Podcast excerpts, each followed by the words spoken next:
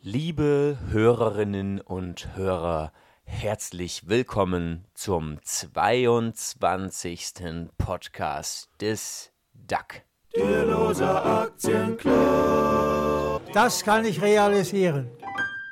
Vielen Dank, Raimund, für diese liebe Begrüßung und auch von meiner Seite, sehr geehrte Damen und Herren, vielen Dank, dass Sie zu unserem Jubiläumspodcast, dem Podcast Nummer 22, eingeschaltet haben. Ja, 22 Podcasts liegen hinter uns. Ähm, da werden wir natürlich gleich zurück, drauf zurückschauen, aber wir haben noch zwei weitere Themen für Sie. Und zwar lesen wir weiter in Napoleon Hill und wir sind auch schon fertig mit dem Buch. Wir lesen das neunte, Das achte. das achte Kapitel, der sechste Sinn. Und dann werden wir uns, es ist in aller Munde das Thema über den Bitcoin unterhalten, der ja ein sehr, sehr spannendes Thema aktuell ist. Ja, da freue ich mich auch schon drauf. Aber erstmal, Raimund, du hast es schon gesagt, wir blicken zurück auf die Vergangenheit, denn wir haben heute den 22. Podcast und da ist es Zeit, ein bisschen in Erinnerungen zu schwelgen, weil wir einfach jede Woche zusammensitzen und uns über Wirtschaft, Aktien, Börse unterhalten. Und Raimund, ich muss sagen, es macht mir Spaß. Ja. Ich hätte auch am Anfang nicht gedacht, dass wir es so weit bringen. und Immerhin das jetzt wirklich schon- jede Woche durchziehen. Und wir hatten jetzt auch schon viele tolle, spannende Gäste hier dabei. Ja, ich muss sagen, vielen Dank, Raimund, dafür. Ja, danke dir, Pascal. Auch, dass wir die Idee hatten, war eine tolle Sache. Und vor allen Dingen, dass wir sie so durchgezogen haben. Und du hast dir schon die Website aufgerufen und wir wollten mal ein bisschen gucken, was wir eigentlich so alles gemacht haben. Da sind ja viele Sachen dabei, da vergisst man wieder viel. Also das, das glaubt man gar nicht. Da weiß man teilweise gar nicht mehr, welche Nummern jetzt irgendwelche speziellen Folgen hatten, worüber wir da eigentlich gesprochen haben. Und man ist dann immer so, manchmal doch ein bisschen überrascht, auch wenn es noch nicht so lange dauert, was wir schon so alles thematisiert haben, oder? Ja, zum Beispiel beim allerersten Mal haben wir über das Wandern und Investieren gesprochen. Das war ganz witzig. Das war, glaube ich, das erste Mal ähm, nach unserer zweiten Kurswanderung. Mhm, genau. Und ähm, ja, das war ja, das erste Mal überhaupt, dass wir gepodcastet haben. Das war ein aufregendes Gefühl. Wir saßen da und hatten überhaupt kein Zeitgefühl, wie lange das jetzt dauert. Waren am Ende dann überrascht, ähm, dass wir dann doch eine, eine Weile geschafft hatten und dass der Podcast dann auch irgendwie ganz interessant war. Ich glaube, es war eine knappe halbe Stunde, oder? Ja, genau. Und äh, mittlerweile ist eine halbe Stunde relativ kurz für uns. Ja? Wir müssen uns irgendwie äh, ranhalten, dass wir nicht zu lange quatschen, sondern auch vorwärts kommen. Genau. Wir haben uns ja immer praktisch so als ähm, Zielmarke zwischen einer halben Stunde und einer Dreiviertelstunde gesetzt. Und das einzuhalten ist nicht immer ganz so einfach. Genau, und ganz am Anfang haben wir auch immer so, ich glaube, ein Thema oder zwei Thema, Themen pro Folge gehabt und meistens war es auch sehr literaturlastig. Wir haben ja am Anfang Marx gelesen, vor allem aus dem kommunistischen Manifest. Dann habe ich zum Beispiel Niklas Luhmann besprochen und äh, Mhm. Dann haben sehr wir- viel Literatur. Ja, Eigentum, Zins und Geld von, von Heinsohn und Steiger hatten, hatten wir noch gelesen. Wir hatten irgendwann mal ähm, den äh, Thomas Piketty äh, besprochen und so. Und ähm, davon sind wir aktuell eher ein bisschen weg und sind ein bisschen börsenpraktischer unterwegs. Aber spannend war zum Beispiel auch die eine, ähm, die eine Folge, in der wir über Politik gesprochen hatten. Das war die ähm, Folge Nummer 6 und die hieß Die Rente ist sicher, aber welche? Und ähm, das war halt so relativ kurz vor der Bundestagswahl und da hatten wir so die einzelnen ähm, Programme zur Rentenpolitik der Parteien durchgesprochen. Das war irgendwie ein Sonderfall. Genau, einmal ging es auch um die EZB-Zinspolitik so ein bisschen, ist ja auch Geldpolitik, auch wenn man jetzt nicht unbedingt wählen kann, welche Geldpolitik denn verfolgt wird. Äh, da ging es auch so um die Europäische Union und Target 2 Seiten und so weiter und haben dann die spannende These aufgestellt, wieso der Euro nicht so unbedingt gut für Europa ist, sondern man sollte das vielleicht besser analysieren und nicht jeder Semantik hinterherhängen und auch über Semantiken habe ich auch mal gepodcastet. Genau, stimmt.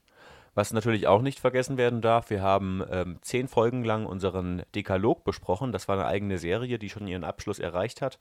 Ähm, Sie kennen unseren De De Dekalog mit den zehn Punkten, die eben irgendwie die Richtung unseres Aktienclubs bestimmen. Und ähm, ja, darüber haben wir auch immerhin zehn Folgen gepodcastet. Genau, als wir diesen Dekalog aufgestellt haben, da saßen wir nämlich bei unserer Gründungswanderung auf dem Kreuzberg und hatten schon ein, ein bis zwei Bierintus. Und da haben wir noch gar nicht gedacht, was da so für Inhalte eigentlich dahinter stecken. Aber hinter jedem Punkt, den wir da aufgeschrieben haben, ist wirklich irgendwie ein wahrer Kern und man kann über alles irgendwie eine Viertelstunde plaudern in einem Podcast. Genau. Ja, dann hatten wir natürlich unseren Niklas dabei, den Börsenanfänger, der bei uns äh, sich schon beraten lassen hat, nicht im Sinne einer äh, Finanzberatung nach Paragraph so und so, ähm, sondern als Freund sich Ratschläge geben lassen hat. Ähm, wie man denn als Anfänger beginnt ähm, anzulegen und der angefangen hat, in, e, in, ETFs zu investieren. Und ich glaube, beim letzten Mal oder beim vorletzten Mal, beim vorletzten Mal war es, ähm, seine erste Aktie bei uns live im Podcast gekauft hat. Ja, und es ging ja mit Niklas von ganz äh, von Anfang an los. Bevor wir hier diesen DAC überhaupt hatten, hat er gar nicht darüber nachgedacht, überhaupt äh, anzulegen an der Börse. Und er war ja schon äh, bei uns im Podcast, äh, wo wir ihn quasi komplett von vorne an äh, eingeführt haben und haben ihm Bücher äh, ausgeliehen für, über Grundlagen im, im Anlegen und so weiter. Und ja, so geht das. Und da sieht man eben auch, wie einfach dann doch der Anfang ist. Man muss einfach nur sich mal hinsetzen und ein Depot eröffnen. Bei einer Direktbank empfehlen wir, bei welcher auch immer. Ja. Ähm, und dann ist es ganz einfach, einen Sparplan einzurichten und dann muss man nicht viel machen. Es geht automatisch. Und schon ist man an der Börse unterwegs und äh, kann mit dem Markt äh, ja, Gewinne machen. Genau. Ja, also 22 Folgen liegen hinter uns, beziehungsweise es liegen 21 Folgen hinter uns. Denkwürdig war natürlich auch die Folge, als wir am Festival Leute befragt haben, ähm, zu äh, Aktien und zu Altersvorsorge. Ähm, hören Sie das doch alles nochmal nach. Der ganze Podcast ist sehr hörenswert. Einfach von vorne nochmal durchhören, wenn Sie Lust haben. Wenn Sie unseren Podcast noch nicht kennen, wenn Sie heute zum ersten Mal zuhören, dann sowieso. Und ich denke, dann kommen wir heute zu unserem zweiten Thema. Genau. Also auch der Tipp unter Aktien mit C.net gibt es eben ein Widget in der Seitenleiste, das wird jede Woche länger und da können Sie von vorne bis hinten automatisch alles durchhören nochmal als Tipp, wie man das denn am besten macht. Genau. Das ist auch sehr erfreulich, wie lang das Widget mittlerweile geworden ist. Ja, das stimmt. Ja, dann haben wir unser zweites Thema, Napoleon Hill, Denke nach und werde reich. Und heute geht es um den sechsten Sinn oder auf Deutsch gesagt der siebte Sinn, oder? Ja. Ein bisschen könnte man sagen. Genau. Ähm, ja, das ist irgendwie das kürzeste Kapitel und äh, irgendwie in meinen Augen ist es auch das Kapitel, was am wenigsten Substanz hat. Ich weiß nicht, wie es dir beim Lesen ging. Nee, steckt nicht viel drin. Äh, keine, keine speziellen Ratschläge, aber einfach so äh, nochmal gesagt, ähm, es braucht irgendwie auch ein gewisses Etwas, um irgendwie die Dinge mitzubekommen, was so passiert und dass ich dann auf irgendwas reagieren kann. Ne? Also, ja. Hm? ja, er sagt halt, wenn wir das alles, was wir vorher gemacht haben, gut durchgearbeitet haben, das heißt, wenn wir das ähm, ich gehe jetzt erstmal so die ersten sieben, sieben, Kapitel durch, wenn wir das Verlangen aufgebaut haben, wenn wir den Glauben an uns selbst aufgebaut haben oder wenn wir wissen, dass der Glaube wichtig ist und dann mit Autosuggestion den Glauben an uns selbst aufgebaut haben, wenn wir Fachkenntnisse erworben haben, ähm, wenn wir unsere Fantasie angeregt haben, wenn wir den Entschluss geschafft haben und wenn wir ausdauernd sind, dann kommt der sechste Sinn oder der siebte Sinn, wie auch immer, auf Deutsch sagt man ja eher der siebte Sinn, mehr oder weniger automatisch. Und dann erkennt man eben äh, Gelegenheiten und man erkennt Gefahren. Ähm, und er beschreibt das irgendwie an dem Beispiel, ähm, man kennt das ja, wenn man mit dem Auto unterwegs ist und man irgendwie einem, einem Unfall so haar, haarscharf ausweichen kann. Ähm, da reagiert man ja schneller, als man eigentlich denken kann. Und das beschreibt er eben so als sechsten Sinn. Genau, oder anderes Wort wäre quasi schöpferische Fantasie, ähm, spricht er immer wieder davon. Oder eben äh, sagt er auch, ähm, ähm, ja genau, schöpferische Fantasie, kein, kein besonders anderes Wort. Oder äh, er sagt ja auch am Ende, gibt er den Tipp, äh, man sollte einen Stab von Schutzengeln um sich versammeln. Also es ist sehr, sehr mystisch klingt es ein bisschen, ja. aber wie, wie soll man es anders ausdrücken als metaphorisch? Ähm, ja. Er sagt ja auch, es gibt kein Organ, das man je gefunden hat, dass sie den sechsten Sinn ähm, ähm, ja irgendwie erklärt oder ja. so. Es ist einfach irgendwie was, man könnte auch Glück sagen oder weiß ich nicht, kommt ja, oder aus Glück, Hartnäckigkeit, überhaupt der Offenheit, mal Dinge zu erkennen, überhaupt, wenn, ja, wenn sich ich, Angebote auftun. Ich würde auch äh, im, im, Sinne von, von Kahnemann vielleicht eher von Erfahrung sprechen und dementsprechend dann ähm, von der ähm, Intuition. Und äh, Kahnemann beschreibt ja, dass irgendwie ähm, es gibt Experten auf bestimmten Gebieten und die können natürlich nicht besser denken als andere Menschen, aber die haben einfach so viel Erfahrung, dass sie intu in, intuitiv einfach öfter die richtigen Entscheidungen treffen. Und so verstehe ich das ein bisschen mit dem sechsten Sinn. Dass mhm. einfach durch die Beschäftigung mit den Themen, wie komme ich vorwärts, welche Ziele will ich erreichen und so, ähm, und dadurch, dass man sich eben, ja, dass man sich viel damit beschäftigt, dass man auch viele Erfahrungen damit macht mit seinen Plänen, dass man dadurch eben die, ähm, ja, die Intuition entwickelt, dass man auch in Situationen, wo andere vielleicht sich dumm entscheiden würden, sich eben richtig entscheidet. Genau. Ich kann ja gute Situationen nicht selbst herstellen, aber ich muss halt irgendwie auch trainieren, diesen sechsten Sinn, damit ich diese Situationen erstmal wahrnehme. Und äh, wenn ich irgendwie durchs Leben gehe und äh, ich will nichts wahrnehmen um mich herum, äh, dann habe ich auch keinen sechsten Sinn und dann kann ja auch nichts draus werden. Ja. Wollen wir nochmal weiter das Buch durchgehen? Du hast die Kapitel zumindest vorgelesen, aber Ja. was fandest du jetzt so im Buch oder am Buch ähm, am, am spannendsten? Also was ich praktisch am wichtigsten fand, war im Grunde genommen ähm, so der Anfang, wo man sich so, so seine, seine Ziele gesetzt hat, bei dem Verlangen und so. Und dann so ähm, diese, diese Autosuggestion, um, um zu sagen, okay, also ich mache mir irgendwie ein, ein, ein Ziel, wo ich, wo ich hin möchte und ich stecke mir einen groben Plan und ich überlege mir, was sind die nächsten Schritte und ich gehe dieses Ziel jeden Tag einmal durch in meinem Kopf oder ich sage es mir laut vor, damit ich es richtig präsent habe, damit ich eben alles, was ich tue, vor diesem, vor diesem großen Ziel eben mache. Und das hat mir persönlich sehr geholfen. Also ich habe ja ähm, dann damals dieses äh, Ziel mir ähm, gesetzt, dass ich beim zum 35. Lebensjahr 250.000 Euro besitzen kann. Und das habe ich wirklich einige Tage durchgezogen, dass ich es immer mal mir auch laut gesagt habe und auch den Plan dann dazu laut gesagt habe. Und ähm, ja, wenn man das eben merkt, dass, dass der Plan irgendwie unsinnig ist oder wenn, wenn der Plan nicht funktionieren kann, dann ähm, merkt man das, wenn man das laut sagt und irgendwie merkt, dass man sich selbst irgendwie veräppelt. Ähm, und wenn der Plan stimmig ist, dann sagt man das und fühlt sich dabei gut. Und so war das bei mir. Und ähm, ja, ich habe es jetzt die letzten Ta Tage und Wochen nicht mehr gemacht. Aber es ist ja auch ähm, so, dass das vorhält. Also ich habe den Plan ja doch immer im Hinterkopf und ähm, denke halt auch irgendwie immer mal wieder drüber nach, okay, wie kann man das jetzt machen, dass ich das ähm, Geld eben aufbaue und bleibe ich auch jeden Tag dabei, dass ich mich jeden Tag ein bisschen fortbilde. Zum Beispiel heute habe ich mich, äh, muss ich mich fragen, habe ich mich fortgebildet? Ja, ich saß heute Morgen eine Stunde lang an der Tuba und habe geübt. Und danach war ich noch beim Instrumentenbauer und habe noch andere Tuben ausprobiert. Das ist natürlich für mich als Tuba-Lehrer ähm, eine Art der Fortbildung. Und ähm, ja, so kann ich eben meine, ja, meine persönliche Expertise steigern, meinen Expertendasein und mehr Geld verdienen und dann eben auch mehr zurücklegen. Genau, für mich auch ähm, allgemein erstmal so dieses Wachrütteln, dass man irgendwie als Mensch in einer offenen, äh, komplexen Gesellschaft lebt und man ist irgendwo auch ähm, für sich selbst verantwortlich und es ist auch möglich, eben eigene Ziele zu erreichen, dass man überhaupt erstmal darüber nachdenkt, was will ich eigentlich, wo will ich denn hin, dass man das sich eben selbst irgendwie mal aufschreibt oder vorhält und dann auch immer mal guckt, äh, wie erreiche ich das Ziel jetzt überhaupt. Denn ähm, ich weiß nicht, wenn man als Kind irgendwie aufwächst, ist man behütet in der Familie, dann kommt man in die Schule und in der Universität wird man mittlerweile auch wie in der Schule quasi durchgeflößt, ohne dass man sich wirklich mal wirklich, äh, Gedanken macht, wo will ich eigentlich hin. Und aber irgendwann kommt man eben zum Punkt, da muss man dann anfangen, für sich selbst zu denken. Ähm, ansonsten kommt man auch zu nichts. Ne? Genau. Und das Buch ähm, liefert jetzt nicht unbedingt total praktische Tipps, wie kaufen Sie jene Aktie und Sie werden reich, sondern erstmal gibt eben den Tipp, ähm, über sich selbst nachzudenken, wo will ich denn hin und eben auch so den, äh, den Mut, ähm, dass ähm, es auch nicht unmöglich ist, eigene Ziele zu erreichen, sondern man ist eben selbst dafür verantwortlich und niemand anderes außer mir selbst ähm, äh, kann irgendwie mir dabei helfen, äh, zu diesem Ziel zu finden. Genau. Und dann fand ich eben noch als, als weiteres Kapitel gut, das war das ähm, siebte, das war das mit der Ausdauer. Das finde ich ganz, ganz wichtig, dass man sich eben immer wieder selbstbewusst macht, in dem Moment, wo ich aufgebe, kann ich verlieren und wenn ich nicht aufgebe, dann habe ich auch noch nicht endgültig verloren. Das heißt, ich muss immer dranbleiben, dranbleiben, dranbleiben und dann erreiche ich auch meine Ziele, früher oder später.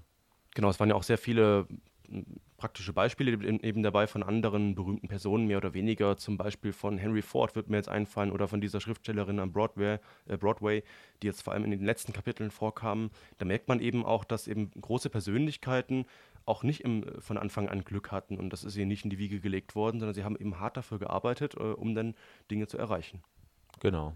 Und warum soll das heute nicht wieder funktionieren? Irgendwo habe ich letztens mal so von, von so eine, so, auch so eine Erfolgsgeschichte gehört von so einem Golfer. Ähm, und der hat halt irgendwie unglaublich gute ähm, Bälle geschlagen. Und dann wurde er gefragt, wie er das macht und wie er denn so talentiert sei, sein kann. Und dann hat er irgendwie gesagt, ja komisch, je mehr ich übe, desto talentierter bin ich. also es ist auch einfach eine Sache des Dranbleibens und des äh, ja, Weitermachens. Okay. Dann würde ich sagen, kommen wir doch mal heute zu unserem dritten Thema. Heute nicht Aktien, sondern Bitcoin. Und äh, Raimund, hast du denn selbst Bitcoins? Nee, ich habe keine Bitcoins. Ähm, weil ich mich einfach damit, damit nicht auskenne. Also ich habe keine Ahnung, das ist für mich irgendwie momentan Spekulation. Es ist ja nicht so, dass das Produktivkapital wäre. Klar, die Dinger sind irgendwie ähm, durch, ähm, also mathematisch allein schon begrenzt. Also es können nicht so viele hergestellt werden. Von daher gibt es halt schon einen, einen Wert, der zumindest durch die Rarität ähm, zustande kommt. Aber ansonsten ist das für mich jetzt momentan nichts Interessantes. Aber was mich auf dieses Thema gebracht hat, auch für den Podcast, war, dass ich irgendwie ähm, seit einer Woche jetzt mittlerweile kriege ich jeden Tag irgendwo, kann ich Nachrichten lesen, dass der Bitcoin wieder eine neue Schwelle übertreten hat. Und letzte Woche war er noch bei 10.000 äh, Dollar und diese Woche hat er schon die 15.000 Dollar erreicht. Das muss man sich mal überlegen. Äh, in einer Woche 50% Steigerung. Ähm, und ich bin gerade so am Überlegen, ob wir da einer äh, gigantischen Blasenbildung zuschauen, ob das, äh, ob das ähm, vergleichbar ist mit der, mit der Tulpen-Euphorie zum Beispiel im äh, 18. Jahrhundert in Holland. Ähm, ich finde das total spannend. Ja, eben eine Blase auf jeden Fall, zumindest Spekulation, denn der Bitcoin produziert ja nichts. Ähm, ich kann Ihnen noch mal kurz zeigen, wie das so stand. Ähm, also äh, ich habe jetzt hier so einen Chart, dann gehe ich mal auf jeder Zeit, dann sehe ich eben so bis 2013 war er eigentlich nahezu bei Null. Dann gab es schon mal eine kleine Blase, irgendwie Mitte 2013, äh, wo es dann so, weiß ich nicht, vielleicht bei 1000 stand oder so. Ich, so, sehe ich gar nicht hier so richtig, weil das einfach so eine kleine Skala ist. Ja. Und dann weiß ich noch, früher äh, immer stand er so bei 200, 300 Euro oder so. Und damals dachte man schon, das wäre viel zu teuer. Und jetzt sehe ich eben heute alleine schon, ähm, hat der Bitcoin bei 13.000 angefangen, dann ist er gefallen auf 12.500, dann teilweise bei 14.500. Also selbst an einem Tag schwankt er um mehrere tausend. Ja, das ist auf jeden Fall äh, erstmal interessant dazu zu gucken, was sich da entwickelt. Und selbst, ich muss sagen, am Sonntag habe ich Bitcoin gekauft, bar. Ich habe nämlich jemanden mit der Bitcoin hat 2,50 Euro in die Hand gedrückt und habe gesagt, ich finde das jetzt gerade mal spannend. Und äh, er wollte mir dann diese 2,50 Euro in Bitcoin überweisen. Sie sind aber immer noch nicht angekommen. Und da habe ich einfach gemerkt, äh, dass diese Währung in der Praxis Schwächen hat. Ja. Denn äh, bei einer Bitcoin-Überweisung äh, muss ich zum Beispiel auch Transaktionsgebühren zahlen. Und ähm, die sind, äh, weiß ich nicht, die sind eigentlich freiwillig an sich. Ähm, aber es ist einfach so, Bitcoin ist ein Netzwerk, das von vielen verschiedenen betrieben wird und irgendwie, ich glaube, drei Leute müssen sich irgendwie bereit erklären, deine Transaktion zu bestätigen und die bekommen die Gebühr. Und für meine 2,50 Euro äh, Transaktion ähm, hat dann der, der es mir überwiesen hat, 3 Cent, 3 Dollar Cent Gebühr bezahlt und die will keiner. Die Leute nehmen halt lieber 500 Euro äh, als 3 Cent. Und äh, deswegen äh, äh, schwebt jetzt diese Überweisung erstmal im Nirvana und äh, bis ich die habe, bin ich wahrscheinlich Großvater, ich weiß es nicht. Das ähm, ist ja witzig. Ja, es ist auf jeden Fall interessant. Das habe ich vorher auch nicht gewusst. Ich dachte nämlich, so eine Digitalwährung wäre blitzschnell. Ähm, weil es gibt ja auch Menschen, die irgendwie an ähm, Süßigkeitenautomaten irgendwie mit ihrem implantierten RFID-Chip äh, in Bitcoin bezahlen oder so. Und da denkt man eigentlich, wenn die sich einen Schokoriegel für einen Euro kaufen äh, und das geht dann sofort oder so, aber es kann ja nicht sein, dass sie dann nochmal irgendwie zwei Euro Gebühr für einen Euro Schokoriegel zahlen, Ja. nur damit es auch bezahlt wird. Da kann ich ja mit meiner Kreditkarte zahlen und bin günstiger dran. Mhm. Genau.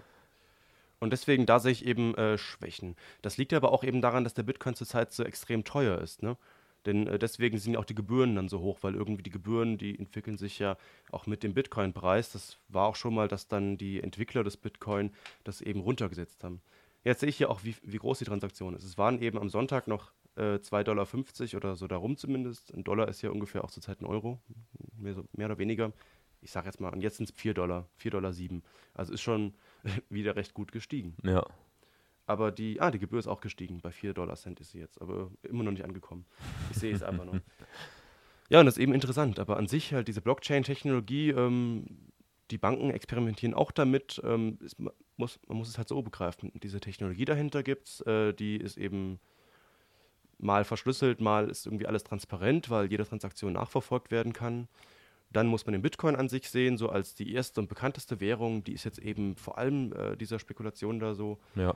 Äh, sehr anfällig. Es gibt ja 100 oder 1000 verschiedene Kryptowährungen, muss man auch wissen. Eben, und, und gerade das ist auch irgendwie äh, die Frage, warum, also ich meine, wenn ich jetzt Bitcoin kaufen wollte als Geldanlage, äh, warum sollte nicht irgendjemand sagen, okay, ich verkaufe jetzt mal einen Bitcoin und kaufe stattdessen, was weiß ich, äh, Ether oder so. Mhm, genau. Also das ist irgendwie, ähm, klar, es ist, ein, es ist ein Tauschmittel und es funktioniert auch als Tauschmittel, aber ähm, Ja, warum sollten die Leute nicht auf ein anderes Tauschmittel umsteigen, wenn es sowieso rein virtuell ist? Genau.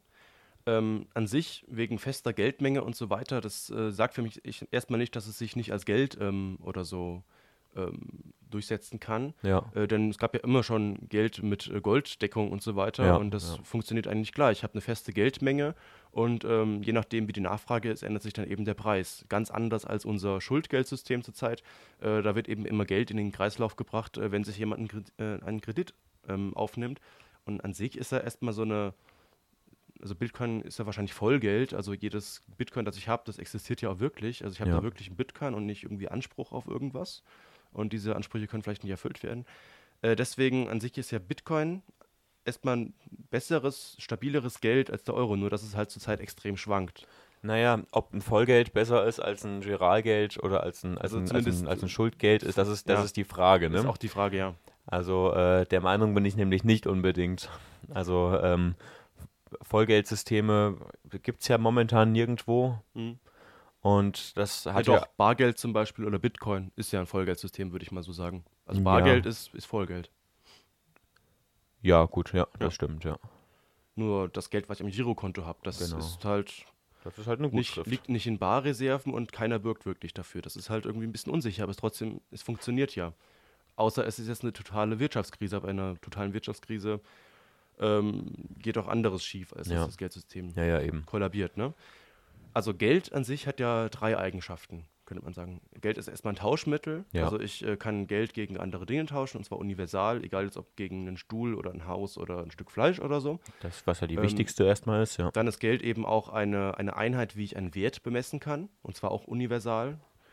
Ähm, und dann ist Geld eben auch ein Mittel, mit dem ich äh, den Wert aufbewahren kann.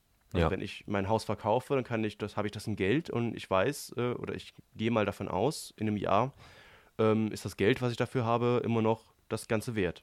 ja. Und äh, was aber passiert, wenn das Geld, egal welches Geld, extrem schwankt, ist es halt ein Tauschmittel. Ich habe es irgendwie getauscht, aber ich kann damit den Wert nicht mehr unbedingt einschätzen, weil ich weiß ja nicht mal, ob morgen das Ganze noch so viel wert ist. Genau. Und ich kann damit auch den, äh, das Geld, den Wert nicht aufbewahren. Ja. Bei Bitcoin, auch wenn ich davon ausgehe, ähm, der steigt immer wieder, äh, dann ist es trotzdem kein Geld mehr, weil ähm, ich würde den Bitcoin, den ich heute habe, nie, niemals ausgeben, weil der ist morgen vielleicht dreimal so viel wert. Genau, ja. Und äh, dann ist es einfach kein Geld mehr, ist einfach nur ein Spekulationsobjekt. Also Genau. Geld an sich ist erstmal alles, was irgendwie einigermaßen äh, einen stabilen Wert hat. ja. Und der Euro ist scheinbar stabil nach EZB-Definition oder Maastricht ähm, bei 2% Inflation im Jahr. Ja. So darum, also bis zu 2%. ja. Und beim Bitcoin kann ich nicht von 2% Inflation und Deflation ausgehen. Das sind krasse Entwicklungen. Ja, beim Bitcoin haben wir ja momentan äh, 50% Deflation pro Woche. Genau, also erstmal ist Bitcoin kein Geld. Genau. Ich würde mir nicht kaufen als Geld. ja. Ähm, es ist einfach reine Spekulation.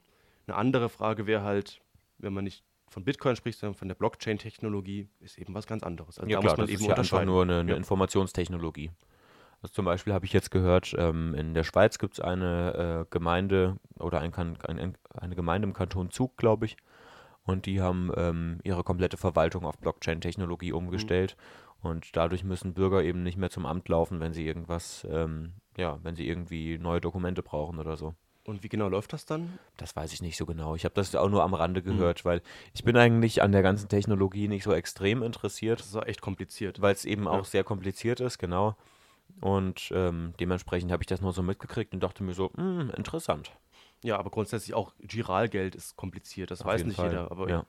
Alle können mit Geld bezahlen und was überweisen mit einer IBAN oder so. Das ist einfach. Aber wie das dann genau funktioniert und wie das Geld entsteht und so weiter, Geldtheorien, das muss man ja nicht wissen, um es zu nutzen. Ich kann auch mein Genau. Handy nicht nachbauen.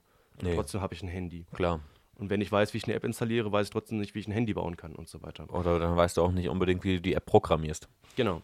Ja. Aber selbst wenn jetzt der Bitcoin irgendwann platzt oder auch nicht und irgendwann gibt es dann halt verschiedene Kryptowährungen und es gibt den Euro und den Dollar und dann spricht ja nichts dagegen, in verschiedenen Währungen sein Geld zu halten. Ja. Denn auch der Euro kann mal platzen, der Dollar und ähm, dann habe ich halt noch eine andere Summe in Bitcoin oder in Aktien oder Immobilien. Also Oder Edelmetallen. einfach Diversifikation ist das Schlagwort. Genau, ja. Ja. Gut. Okay. Und wir sind ja da ganz schnell heute gewesen. Ja. Ich dachte, der Bitcoin wäre ein bisschen länger. Man kann bestimmt auch noch mehr dazu äh, erzählen. Ja, vielleicht, es wäre ganz schön, wenn wir jetzt jemanden hier hätten, der auch irgendwie ein bisschen was Positives zum Bitcoin sagt und Ja, sagt, wir haben ja jetzt nicht unbedingt negativ was gesagt. ja gut, aber wir haben es jetzt als Anlageprodukt erstmal mo- momentan als ungeeignet bezeichnet. Das jetzt große Auswirkungen hat, wahrscheinlich lassen wir, blas, äh, lassen wir dir jetzt die Blase platzen. Oder das so, glaub wenn ich nicht. Podcast online ist, das glaube ich aber auch nicht. Nee, es gibt momentan noch viele Stimmen, die dagegen sprechen. Mhm. Und das spricht ja eigentlich als Kontraindikator dafür, dass der Bitcoin noch eine Weile steigt. Eben auch diese praktischen Dinge mit dieser Überweisungsgebühr. Ich fand das halt wirklich interessant. Also Ja, ich dachte, ja. ich hätte jetzt irgendwann mal 2,50 Euro in Bitcoin und konnte zugucken, aber ich sehe jetzt nur diese kleine ausgegraute Überweisung. Hm. Kommt einfach niemals an. Und auch auf YouTube habe ich einen gesehen, äh, einen Kanal, der sich mit Bitcoin beschäftigt, der hatte irgendwie 0,01 oder 0,001 Bitcoin verlost, waren glaube ich 70 Dollar. Ja. und hat dann auch über Gebühren gesprochen, hat, gesehen, hat gesagt, ja, ich überweise jetzt diesem Zuschauer da 70 Dollar und Gebühr zahle ich 20 Dollar. Und dann hat er erklärt, warum 20 Dollar für 70 Dollar Überweisung nicht verrückt sind. Äh, ich finde es trotzdem verrückt. Ja, ich finde es auch verrückt. also ich will es ja. nicht machen. Und ähm, also diese Gebühr ist eben ähm, ja freiwillig, aber eben wenn ich sie nicht zahle oder nicht genug zahle, dann findet die Überweisung einfach nicht statt. Und das ist doch dann toll beim Geldsystem, dass es halt irgendwie auch stott- trotzdem stattfindet. Aber es ist ja trotzdem irgendwie eine Dienstleistung der Banken. Also es ist Ja. ja, auch nur ein Angebot der Banken, kommt zu uns und du kannst bei uns gratis überweisen. Das kann ja auch irgendwann mal wieder der Vergangenheit ange, ähm, Ja, angehören. ja, klar. Das ist ja alles, was Banken machen, das sind ja alles kleine Teile, die jetzt mittlerweile kleine Dienstleister auch machen können. Ja. Also ich muss nicht mehr mein, mein Geld bei der, Bank, bei der Bank horten, ich kann es irgendwo anders horten, bei einer äh, kleinen Direktbank und äh, dann ist es mir egal, was die für Überweisungen nimmt, weil ich nur immer große Überweisungen selten im Jahr hinschicke oder so und dann kann ich mir überall raussuchen, äh, welches Angebot ich wo nehme und so dieser die Sammelsurium von Bankenangeboten aus Überweisung, Konto, ähm, Depot, vielleicht Tagesgeld, ähm, das sind ja alles ganz kleine Dinge, die jetzt wahrscheinlich immer weiter zerlegt werden und alles wird ja teurer, sieht man ja jetzt. Ja, klar. Mhm. Ähm, was vor allen Dingen aber auch so ein bisschen problematisch ist am Bitcoin und vor allen Dingen an der Blockchain-Technologie, ist, dass sie wohl, wie ich gehört habe, sehr, sehr viel Energie verbraucht. Ähm, das liegt einfach daran, also Blockchain, also eine, eine ähm, Kette aus, aus Datenblocks, ähm, die wird eben immer länger und bei jeder Überweisung wird eben ein neuer Block angefügt und dadurch haben wir irgendwann riesen Datenpakete, die da rumgeschickt werden und die brauchen wohl extrem viel Rechnerleistung, habe ich gehört. Ist das so?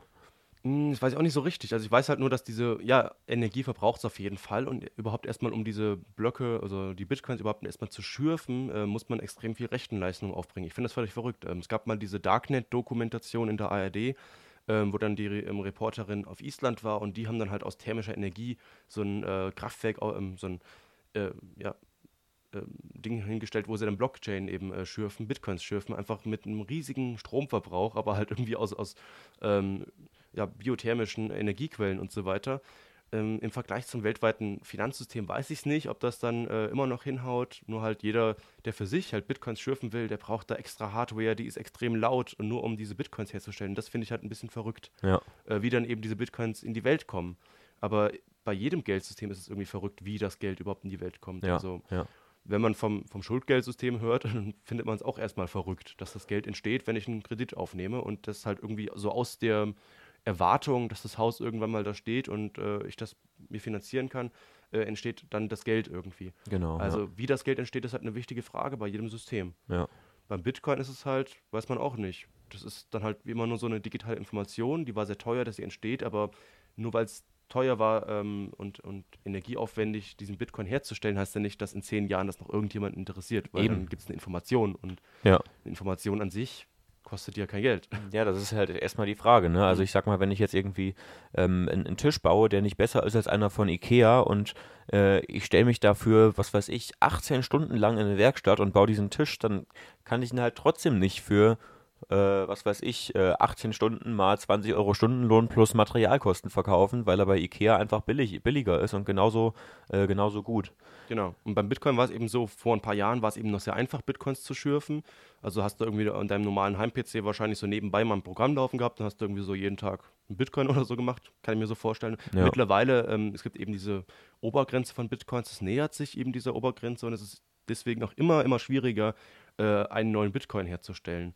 Aber gleichzeitig ähm, die ähm, Block, wie heißen die nochmal, die ähm, Block Miner oder so, Miner, Ja, die die genau, Bitcoins ja. herstellen, die sind eben auch dafür verantwortlich, diese Überweisung ähm, zu ähm, legitimieren oder irgendwie festzustellen. Und eben auch diese Überweisungen kommen ja dann in die neuen Blöcke rein. Ja. Also die bekommen dann vor allem wahrscheinlich jetzt Geld durch die Überweisungen, die immer teurer werden und nicht mehr unbedingt, weil sie neue Bitcoins herstellen. Ja. Ist auf jeden Fall spannend, kann man dranbleiben. Welche Erfahrungen haben Sie denn mit Bitcoin gemacht? Haben Sie Bitcoin oder lassen Sie lieber die Finger davon? Ist Ihnen das momentan zu heiß? Ähm, haben Sie noch weiterführende Informationen? Haben Sie Fehler bei uns entdeckt?